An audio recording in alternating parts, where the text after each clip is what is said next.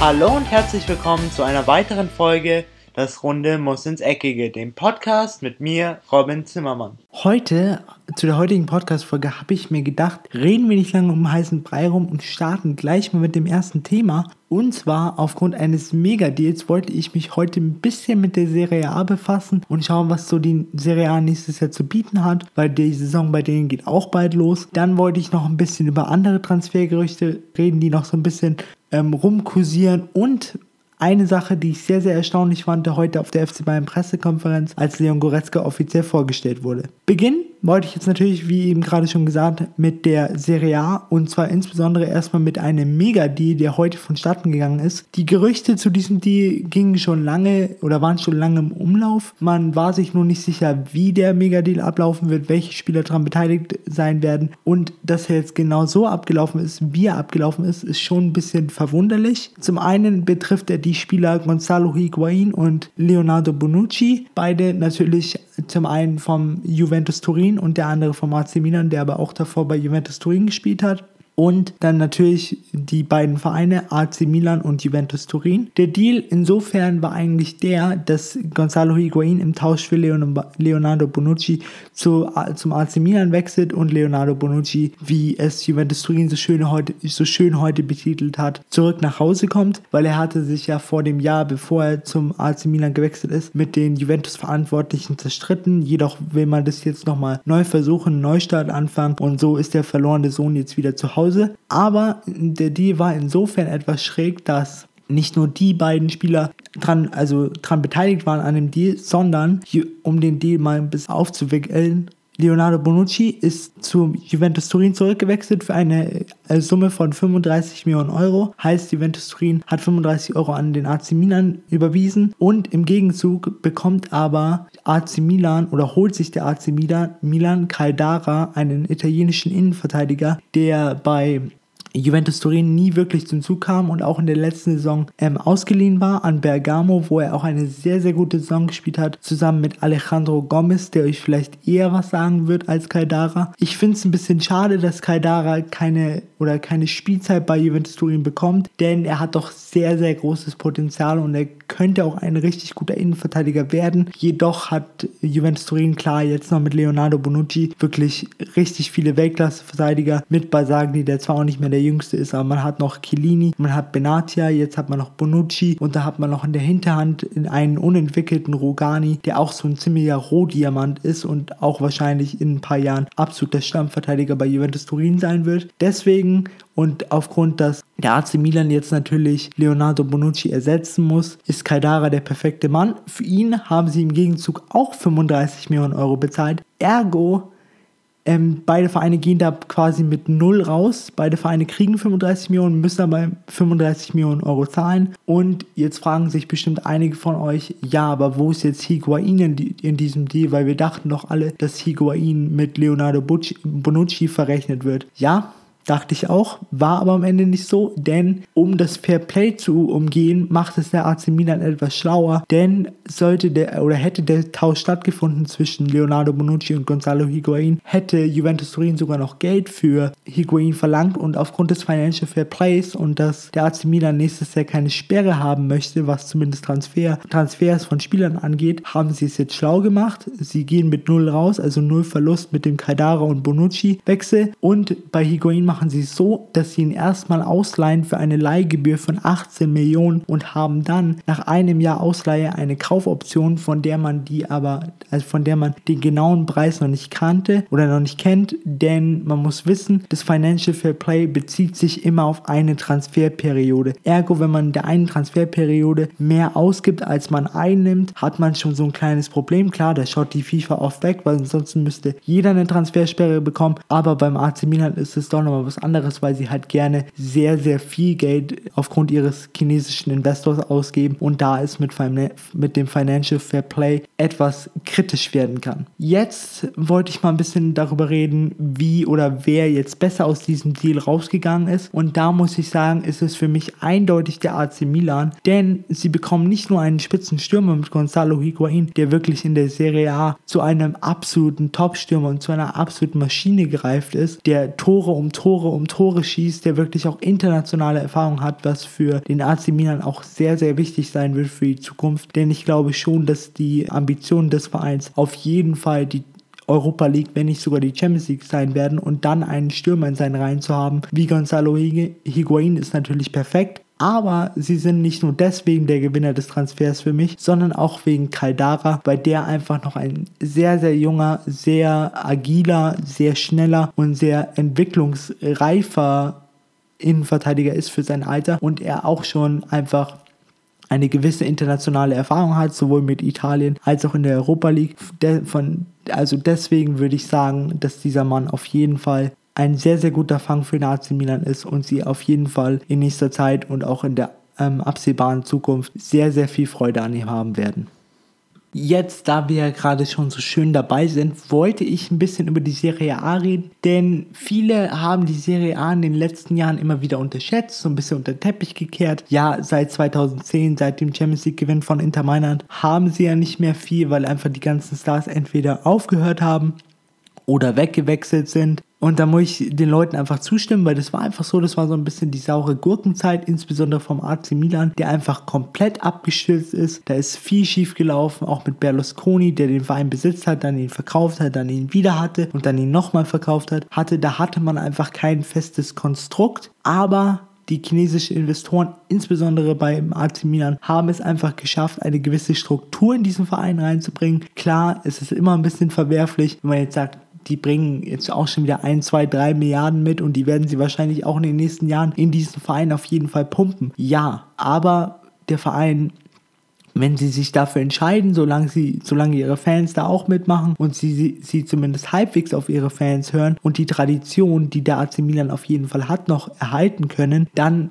sehe ich da auch nicht so verwerflich oder ist es für mich auch nicht so verwerflich und es kann nur gut sein für den italienischen Fußball, wenn man jetzt auch mal Topstars an, ans Land ziehen kann. Und jetzt haben wir natürlich das Stichwort Topstar. Da gibt es natürlich in dieser Transferperiode nur einen Mann, über den man da reden kann und zwar ist es Cristiano Ronaldo, denn sein Wechsel bringt, glaube ich, wieder einen gewissen Hype in die Serie A. Das wird die Kassen klingeln lassen, insbesondere die Fernsehgelder der Serie A, denn was hat man vorher gesehen? Man hatte vorher ein klar dominiertes, dominierendes Juve. Das wird man wahrscheinlich auch noch nächstes Jahr haben. Außer drei Vereine, über die ich jetzt nachher noch reden werde, die auch gut aufgerüstet haben, haben wirklich eine richtig gute Saison. Aber jetzt hat man das Feld zwischen Juventus Turin und den anderen Vereinen, zumindest was Transfers und was Möglichkeiten angeht, wieder ein bisschen verringert. Also der Abstand ist kleiner geworden und natürlich ein Cristiano Ronaldo für eine Liga ist immer gut. Und das ist auch einer der Gründe, warum Juventus Turin ihn geholt hat. Klar, er ist eine Tormaschine, er ist ein absoluter Superathlet, der in einem Körper von einem 23-Jährigen steckt, laut seiner Medizinwerte, was einfach unfassbar ist. Aber man hat ihn nicht nur geholt aus sportlichen Gründen, sondern einfach auch aus Marketinggründen, denn Ronaldo ist eine Marketingmaschine. Ich fand das immer so relativ lustig, als ich es das erste Mal gehört habe.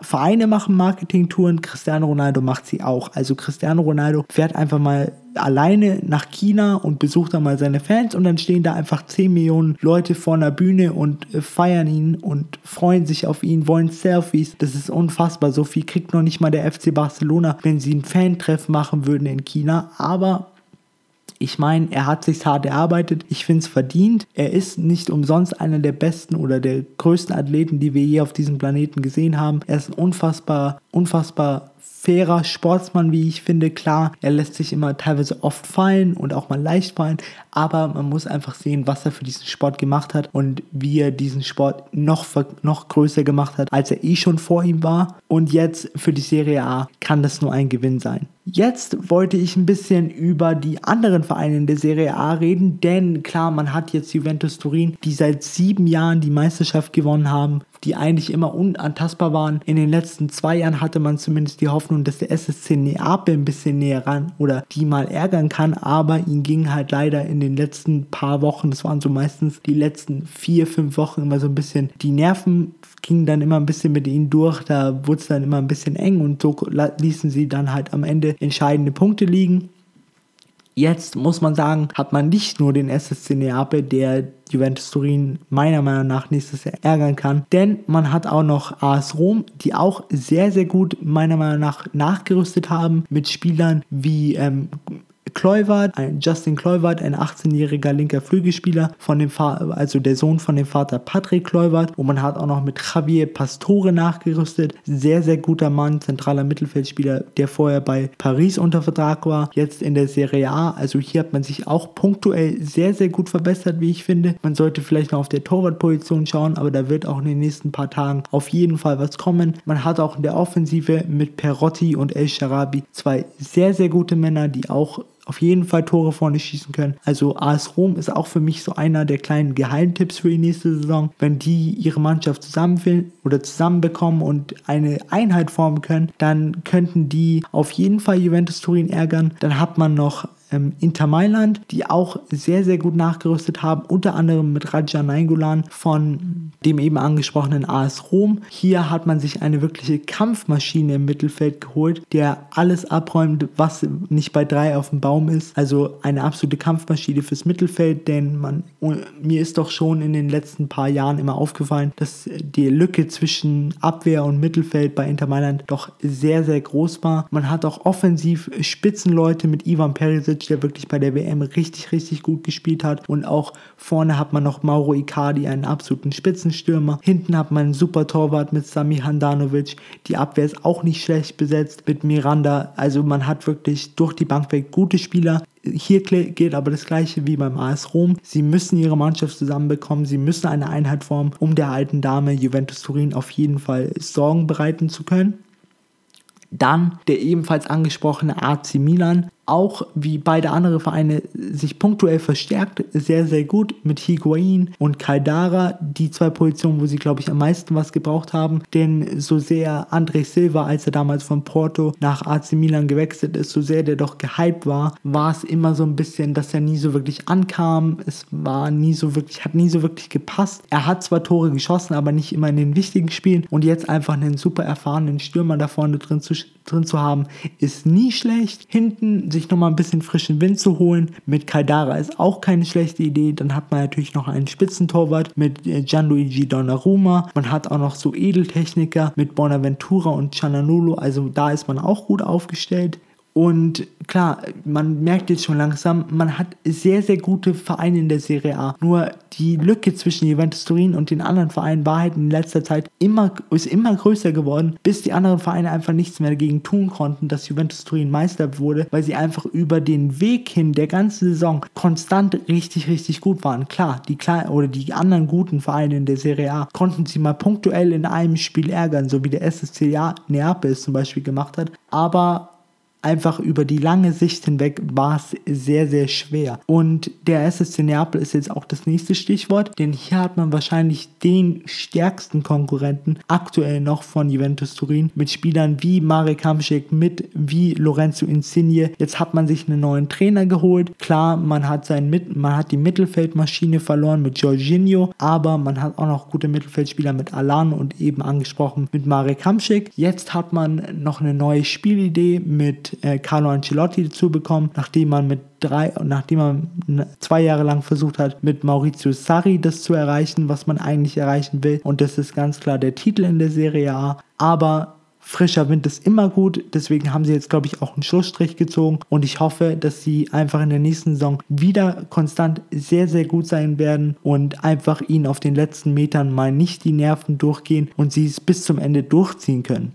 Einen kleinen Geheimtipp habe ich auch noch für euch und zwar ist das Lazio Rom. Denn wenn die Roma oder die Lazio Rom Mannschaft jetzt noch so zusammenbleibt, wie sie aktuell ist, haben sie für mich sehr, sehr gute Chancen oder sehe ich bei ihnen sehr, sehr gute Chancen, dass sie oben im letzten Viertel der Tabelle auf jeden Fall mitspielen können. Heißt Platz 1, Platz 2, Platz 3, Platz 4. Vielleicht Platz 1 ist ein bisschen zu hoch angesiedelt, aber 2, 3, 4 auf jeden Fall. Denn sie haben doch eine sehr balancierte Mannschaft, eine sehr erfahrene Mannschaft, die aber auch mit punktuell mit sehr jungen Spielern gespickt ist. Ich erinnere nur an Savic, der auch eine gute WM mit Serbien gespielt hat. Er war wirklich ein Tanker im Mittelfeld, der auch sowie, sowohl nach vorne als auch nach hinten sehr gut mitgearbeitet hat. Jetzt muss man nur schauen, dass man ihn nicht an Real Madrid verliert, aber ich glaube, dass die Leute in Rom da einen sehr, sehr guten Job machen und auch eine gute Überzeugungsarbeit leisten, sodass er mindestens noch ein Jahr da bleibt. Dann hat man vorne einen absoluten Goalgetter mit Immobile, der zwar bei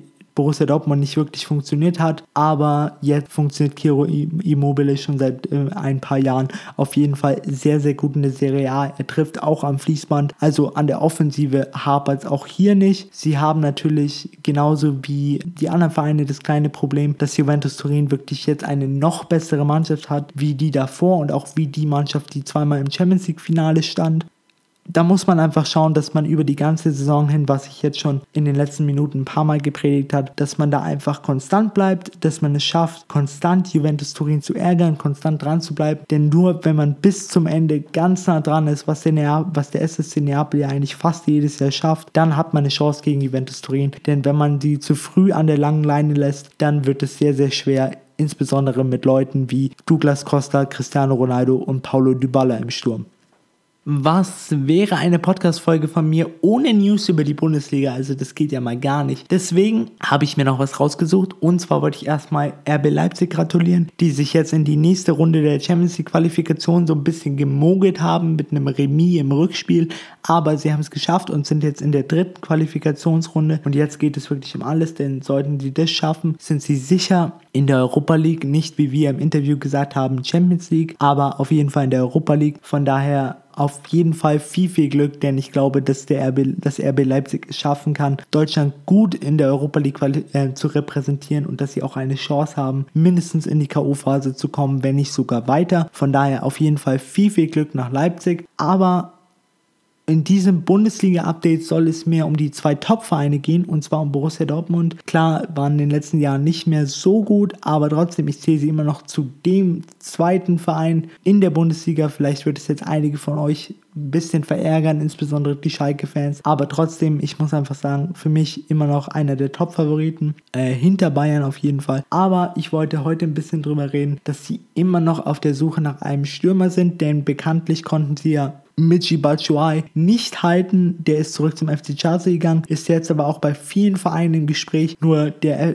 Borussia Dortmund ist nicht bereit, dieses Geld für ihn zu zahlen, das der FC Chelsea verlangt. Hier bewegen wir uns so ein bisschen in der ähm, Preisspanne von 50 bis 60 Millionen, was Borussia Dortmund vielleicht zwar kann, aber einfach nicht will und was auch verständlich ist. Jetzt tauchen immer wieder mal Namen auf, mit denen man vielleicht teilweise gerechnet hat, teilweise aber auch nicht gerechnet hat. Und heute möchte ich mal einen Namen hervorheben, der für mich wirklich Sinn machen würde, rein von der Spielidee von Lucien Favre, dem neuen Trainer von Borussia Dortmund. Und zwar ist es Kevin Gamero, der aktuell noch für Atletico Madrid an den Start geht. Ein wirklich guter Franzose war leider nicht bei der WM dabei, aber war auch verständlich, weil Frankreich hat wirklich Top-Leute im Sturm und da ist halt leider kein Platz für Kevin Gamero.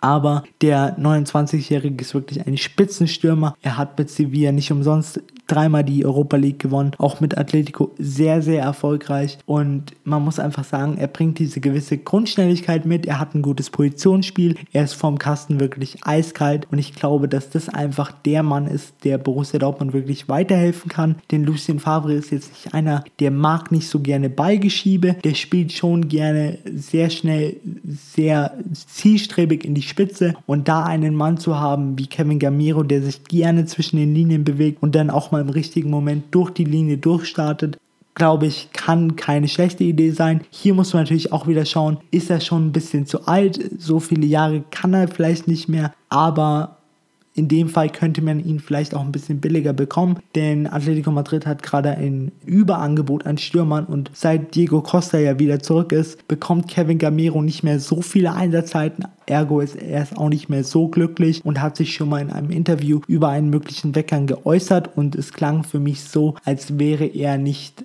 ganz abgeneigt und ich glaube, dass das der Zeitpunkt wäre für Borussia Dortmund mal kurz zu schreien, hier, wir hätten dich gerne. Zum Abschluss gibt es jetzt noch kleine News über den FC Bayern München. Und zwar zum ersten Einmal ein Transfer-Update. Anscheinend scheint es Vidal jetzt doch nicht in die Serie A zu ziehen, sondern nach Spanien und zwar zum FC Barcelona als ihr sogenannter neuer Abräumer.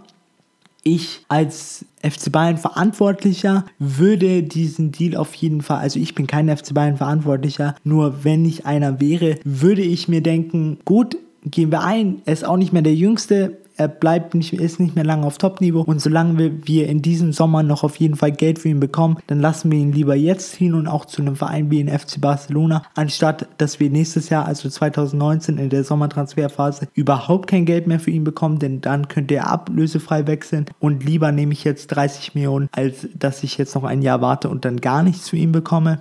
Für Vidal würde der Wechsel auf jeden Fall Sinn machen, denn der FC Barcelona sucht schon seit langem nach einem Spieler, der gerne nach hinten arbeitet. Klar, man hat jemanden wie Sergio Busquets, der dafür eigentlich ausgelegt ist, der ein klassischer Sechser ist. Aber man merkt Sergio Busquets doch immer an, wenn er spielt, dass er nicht so gerne nach hinten arbeitet. Er spielt doch gerne lieber nach vorne. Ergo jemanden haben oder eine Kampfmaschine wie Vidal in seinem Kader zu haben, ist nie schlecht. Hat man auch in den drei Jahren beim FC Bayern gesehen. Sollte er jetzt wechseln, und auf jeden Fall wünsche ich ihm viel, viel Glück, wenn der Wechsel jetzt in den nächsten paar Tagen vonstatten geht. Vielleicht wird das auch schon heute passieren, wenn ihr die Folge hört. Aber auf jeden Fall, ich glaube nicht, dass es dem FC Bayern so wehen tun wird. Klar, er hat für den FC Bayern viel geleistet, aber irgendwann heißt es einfach, you gotta move on. Und ich glaube, das ist einfach das Motto beider Parteien, sowohl Vidals als auch des, des FC Bayern. Jetzt hatten wir heute, äh, hatten wir gestern am Donnerstag noch die Pressekonferenz vom FC Bayern und zwar war das die offizielle Vorstellung von Leon Goretzka. Allgemein hier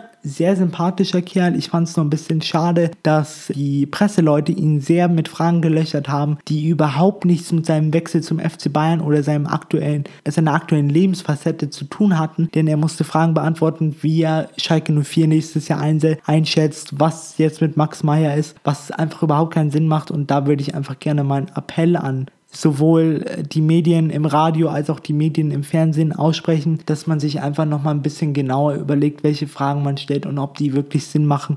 Denn er ist jetzt beim neuen Verein, er will sich jetzt da einleben und da und dann noch über die Vergangenheit zu sprechen, ist auch relativ unnötig. Aber jetzt habe ich noch ein schönes Schlusswort für euch oder ein schönes Schluss-Überraschung-Fun-Fact. Vielleicht habt ihr es noch nicht mitbekommen. Denn was ich heute sehr, sehr überraschend fand, war, dass der FC Bayern mal eine offizielle Zielgebung ausgesprochen hat. Denn darum, drü darum drücken sich ja immer so ein bisschen die Verantwortlichen um Uli Hoeneß und Karl-Heinz Rummenigge. Aber Salihamidzic hat heute auf der Pressekonferenz gesagt, wir wollen die Champions League gewinnen. Klar, wir alle als Fußballfans und auch als Bundesliga-Fans hoffe ich natürlich wissen, der FC Bayern, einer der Top 3 Vereine, würde ich mal behaupten, auf der Welt will immer die Champions League gewinnen. Das ist der absolute Anspruch. Aber ich habe noch nie mitbekommen, dass ein FC Bayern Verantwortlicher offiziell sagt in einer offiziellen Pressekonferenz, wir wollen die Champions League gewinnen. Klar, da kann sich jetzt jeder daraus ziehen, was er will. Ich fand es nur sehr, sehr interessant und wollte es mit euch teilen. An dieser Stelle, das war es jetzt erstmal von mir. Habt noch ein schönes Wochenende. Genießt die zweite, den Zweitligastart heute. Wir haben ein schönes Spiel von Hamburg gegen Kiel. Das wird eine rassige Zweitligapartie. Also wenn ihr nichts vorhabt, habt, schaltet auf jeden Fall ein. Es wird ein gutes Fußballspiel und wir hören uns dann wieder am Montag. Vielleicht mit einer kleinen Zweitliga-Zusammenfassung. Wir werden ein bisschen drüber reden. Ich muss schauen, aber wie ich das hinkriege. Auf jeden Fall, wir hören uns Montag wieder. Das war's dann erstmal von mir. Ich bin dann draus und ciao.